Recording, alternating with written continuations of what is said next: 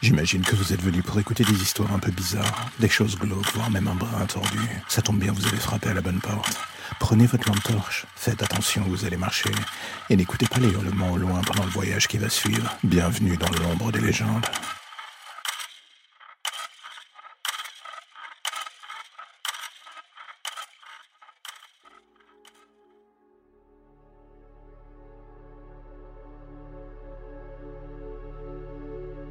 On parle toujours de la vengeance comme la pire des choses qui puissent s'abattre sur un homme. Ça vous ronge de l'intérieur, ça vous détruit morceau par morceau. Tout ce qui fait de vous un être humain finit par disparaître. D'un homme à l'autre, elle aura des effets secondaires, pour le moins différents, et tant mieux d'ailleurs.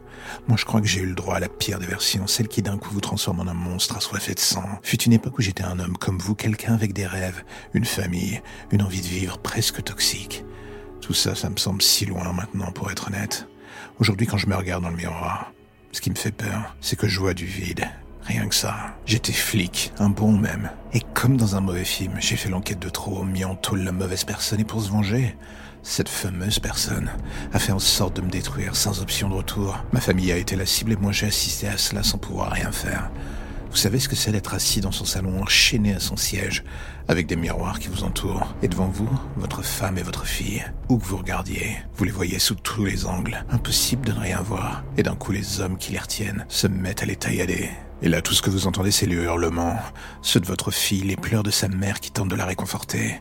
Votre cerveau enregistre tous les images et les sons et continue de vous les repasser les uns à la suite des autres tout le temps, en boucle. Et j'ai tout fait pour essayer d'oublier. Mais justement, il n'y a rien qui passe. Rien. Je revois toujours les corps, le sang, l'incompréhension dans le regard de ma fille, alors que sa mère lui dit de fermer les yeux pour ne pas regarder quelques secondes avant qu'un de ces hommes ne finisse par lui mettre une balle dans la tête. Quelques secondes plus tard, nos regards se croisent jusqu'à ce qu'elle subisse le même sort. J'aurais voulu mourir avec elle ce soir-là, et j'aurais dû d'ailleurs. Six balles dans le corps et une dans la tête, et pourtant, la mort n'a pas voulu de moi. Ou moi d'elle, en fait, je sais pas. Car pour être totalement honnête, à partir de ce moment-là, la seule chose qui m'a maintenu en vie, c'est ce désir de tuer. Je suis mort avec ma famille et j'ai refait surface dans ce bain de sang qui était leur. Un être juste au froid et avec un code moral inexistant ou du moins ne fonctionnant plus selon les repères que j'avais pu avoir dans mon ancienne vie. Et j'ai fait ce que la petite voix me dictait. En finir avec cette peine de la seule et unique façon que je connaissais. J'avais trop de souffrances toxiques qui me rongeaient et il fallait que je m'en débarrasse. Et pour la faire disparaître, il y avait qu'une seule solution. Les faire disparaître eux. Alors je les ai traqués, un par un.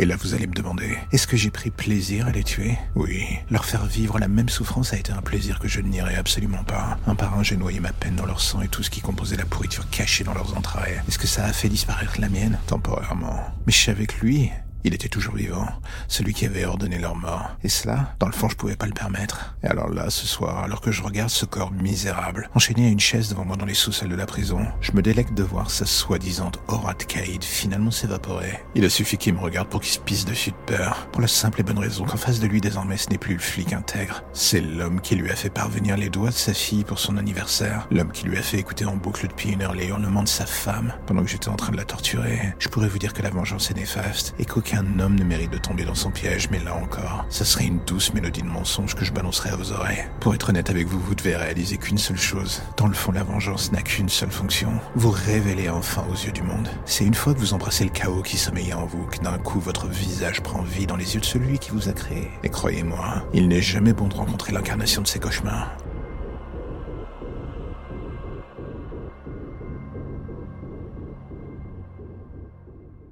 Si vous me demandez ce que je préfère chez ma femme, j'aurais envie de vous dire que c'est une question piège.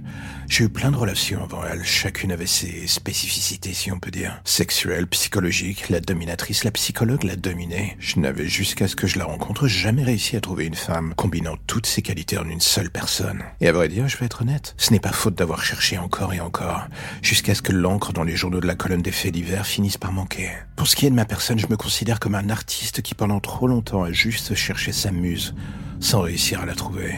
J'aurais voulu me dire que chacune de ces femmes était suffisante à mon bonheur, à me permettre, euh, je ne sais pas, de m'assainir et de devenir une meilleure version de moi-même. Mais la vérité dans le fond, c'est que je me mentais à moi-même justement. Je ne les voyais pas autrement que comme des étapes dans une recherche quasi sans fin de la perfection. Mais à chaque désillusion, je commençais à me dire que je rêvais, que tout cela n'existait pas. Et de l'autre côté, les cadavres finissaient par s'entasser. Et un jour, enfin, j'ai croisé son chemin, un miroir de mes doutes, de mes perversions, de mes envies. Elle compilait chacune de mes forces et de mes faiblesses. Ça en devenait presque troublant d'une certaine manière. Ou voire même apaisant, bizarrement. On se dit alors, tiens, j'ai peut-être enfin trouvé celle qui va finir par me compléter. Et là, d'un coup, sans prévenir, on commence à se poser des questions, ou plutôt on commence à douter. Et si dans le fond elle me voyait juste comme j'ai vu ces autres femmes avant elle Une expérimentation sur la voie de la stabilité. Elle partage les mêmes penchants que moi. Explorer un corps peut prendre tellement de formes différentes avec nous. Il y a une volonté de rechercher la nouveauté qui au final ne cesse de nous pourrir la vie, le cerveau et tout ce qui va avec. Et vous savez quoi? À chaque fois que je fais l'amour avec elle, je peux pas m'empêcher de me poser la question. Et si une fois, je la serrais un peu plus fort Si je la tuais ou la poussais enfin dans ses derniers tranchements L'envie est là. Mais ce qui me fait peur dans le fond, c'est que je suis certain qu'elle pense exactement la même chose pendant qu'on fait l'amour. L'amour au pays des serial killers, c'est comme une thérapie sans fin, et sans pilote d'ailleurs. C'est voué à l'échec.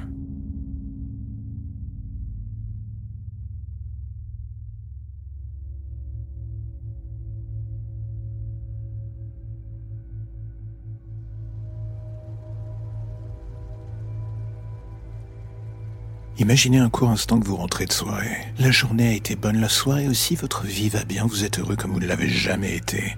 À vrai dire, c'en est presque dégoûtant. Tellement d'ailleurs que la vie se met alors en tête de rebattre les cartes de votre existence. Pourquoi? Juste pour le plaisir d'un élan de sadisme sûrement. Il est 2 heures du matin, vous êtes en train d'attendre ce Uber qui ne vient pas. Et alors que vous commencez à vous énerver, une voiture s'arrête devant vous. Vous avez un coup dans le nez, vous ne respectez pas la première règle de sécurité. Vérifiez la plaque d'immatriculation. Vous montez et là, sans même dire bonjour au chauffeur, vous plongez dans vos téléphones pour continuer à envoyer des textos à votre dernière conquête. Encore une fois dans votre tête, tout va bien. Et d'un coup, dix minutes plus tard, en relevant le nez, vous réalisez que le chemin que la voiture a pris, c'est pas le bon. Vous êtes sorti de Paris sans que vous y fassiez attention, vous êtes sûrement du côté de Saint-Denis, voire même d'Aubervilliers, vous ne savez pas. L'aspect zone industrielle ne vous inspire pas confiance. Et surtout à cette heure. Et alors que vous tentez de dire quelque chose au chauffeur, ce dernier d'un geste précis et ultra rapide vous tase. Le choc est violent et d'un coup vous êtes KO. Bye bye rideau, plus rien au compteur. Quelques heures plus tard sûrement, en ouvrant les yeux, vous découvrez que vous êtes dans une cage. Le genre pas très cosy et surtout terriblement étroite. Vous avez à peine assez d'espace pour bouger. Et en face de vous, il y a une autre cage et là, à l'intérieur, un cadavre en décomposition. Aucun doute, la soirée a définitivement viré vers autre chose. Vous voudriez hurler, vous débattre, mais rien ne vient. Pas de son, pas de force d'ailleurs. Juste cette douleur atroce dans la bouche. Et surtout ce goût de sang. Il ne vous faut pas plus de quelques secondes pour comprendre votre main passer sur la bouche. Et là, vous voyez tout ce sang qui se répand. Vous comprenez, l'homme vient de vous couper la langue. C'est à ce moment-là que votre cerveau se met à vriller. Vous avez conscience que vu la situation et surtout vu le cadavre devant vous, il fait peu de doute que vous ne passerez pas la nuit. Il va falloir trouver une solution rapide. Et en voyant qu'une partie de la cage est rouillée, vous, mettez à taper toutes vos forces dans ce point en espérant qu'il cède. Malheureusement pour vous, c'est pas le cas. Et pire encore, le bruit attire l'attention de l'homme qui était dans une pièce avoisinante. Il arrive alors devant vous et vous voyez dans sa main un couteau. Il le fait aller et revenir contre les barreaux de la cage. Et soudain, avec un sourire malsain, il jette quelque chose à l'intérieur de la dite cage. C'est votre langue, ou du moins ce qu'il en reste. Il éclate de rire en vous lançant un bon appétit. Avant de partir, les heures passent et plus vous retournez le problème dans tous les sens, moins vous voyez d'options de sortie. La fatigue vous attrape au vol et vous finissez par sombrer. Un petit bruit finit par vous réveiller quelques heures plus tard, un truc persistant à proximité de vous. Et quand vous ouvrez enfin les yeux, deux rats sont en train de se battre pour dévorer votre langue. D'un geste automatique de rage, vous en frappez un jusqu'à ce que son corps ne soit plus rien qu'un amas de chair. La vision du sang ne vous fait absolument plus rien. Vous avez extériorisé votre rage pendant quelques secondes, mais la fatigue est encore plus forte, et du coup vous sombrez à nouveau. Encore une fois, en vous réveillant, vous entendez des bruits atroces. Mais là, c'est celui de la chair qu'on découpe. L'homme est devant vous, il a découpé en morceaux le cadavre qui était en train de pourrir dans l'autre cage. Il le met dans des sacs, il ne garde avec lui qu'une main. Et là, lentement, encore une fois, il s'avance vers vous. Tu sais quoi? On va jouer à un jeu. Si tu la dévores, je te laisse partir. Enfin, je te laisse une chance de fuir surtout. Un avantage de 10 minutes avant que je me lance à tes trousses. Tandis quoi Il jette alors la main dans votre cage. Vous êtes au bord de la folie, vous vous êtes pissé dessus, vous êtes chié dessus, vous avez mal partout, vous crevez de peur et de faim. Et vous ne savez même plus depuis combien de temps vous êtes là. Il sait qu'il a l'avantage. Il vous regarde à nouveau. Pensez-y, sincèrement, ce serait con de finir dans un sac. Et sur cette phrase, il disparaît à nouveau en riant. Et là, vous êtes seul face à vous et surtout face à cette main. Et maintenant, il y a une décision à prendre, c'est la seule qui vous reste. Choisir de tout faire pour survivre ou accepter d'emblée de crever comme un rat. Alors que la fatigue vous reprend plus belle, l'idée de dévorer cette main finit par vous tenailler de plus en plus fort. Une partie de vous dit non, l'autre oui, et sincèrement, même si l'odeur de putréfaction vous répugne, vous finissez par vous dire pourquoi pas. Ce sera la dernière question vous traversant l'esprit. Vous sombrez, vous capitulez dans une folie protectrice. Vous ne savez plus vraiment d'ailleurs. Quand vous vous réveillez, vous tenez contre vous une main à moitié dévorée. Un vomissement violent vous ravage le bide. Et là, devant vous, l'homme est là, riant doucement, il vous applaudit. Je vois que monsieur a un bon appétit. T'es joueur. Alors tu sais quoi? Chose promise, chose due. Et là, devant vos yeux, il enlève le verrou. Il tapote du doigt contre sa montre et les dix minutes vous reviennent en tête. Une seule chose prend le dessus désormais, l'envie de vivre. Votre corps est dans un état catastrophique, mais vous mettez votre dernière force dans la bataille pour fuir. Vous tentez de courir, vous ne savez pas où vous êtes ni où vous allez d'ailleurs. Très vite, vous réalisez que vous êtes en sous-sol en fait. Les couloirs qui se dressent devant vous s'enchaînent à perte de vue. C'est un véritable labyrinthe. Mais vous voulez y croire quand même, quoi qu'il arrive, tout ça pour tenter de survivre. Mais rien n'y fait, vous avez l'impression de tourner en rond au sens propre comme figuré d'ailleurs. Et d'un coup, vous vous demandez depuis combien de temps vous êtes sorti de la cage. Vous n'avez plus la notion du temps, plus de notion de rien d'ailleurs.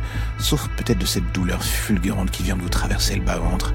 Vous baissez le regard. Tiens, couteau n'était pas là il y a quelques secondes. La main le tenant non plus d'ailleurs. Enfoiré, il vous a retrouvé. Le premier coup vous a transpercé l'estomac. Le second transpercera le poumon. Le troisième à nouveau le bas-ventre. Et là d'un coup vous comprenez, c'est fini. Vous savez que vous allez mourir seul comme une merde. Vous êtes en train d'agoniser alors qu'il vous traîne même le sol pour vous ramener à votre point de départ. La cage. Chose que vous allez voir avant de mourir. C'est le visage de cet homme. Celui qui occupe votre ancienne cage.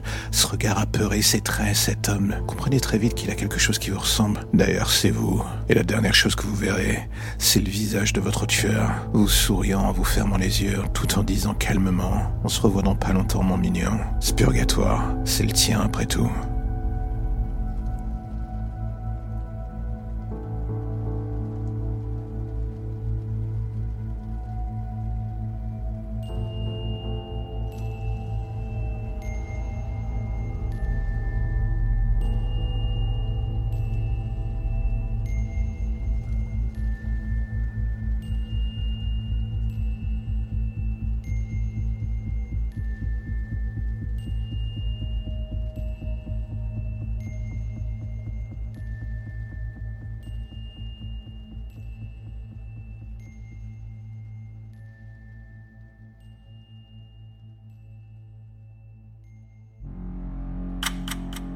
La lumière au bout du tunnel, voilà ce qui vous ramène enfin vers votre petite existence si tranquille.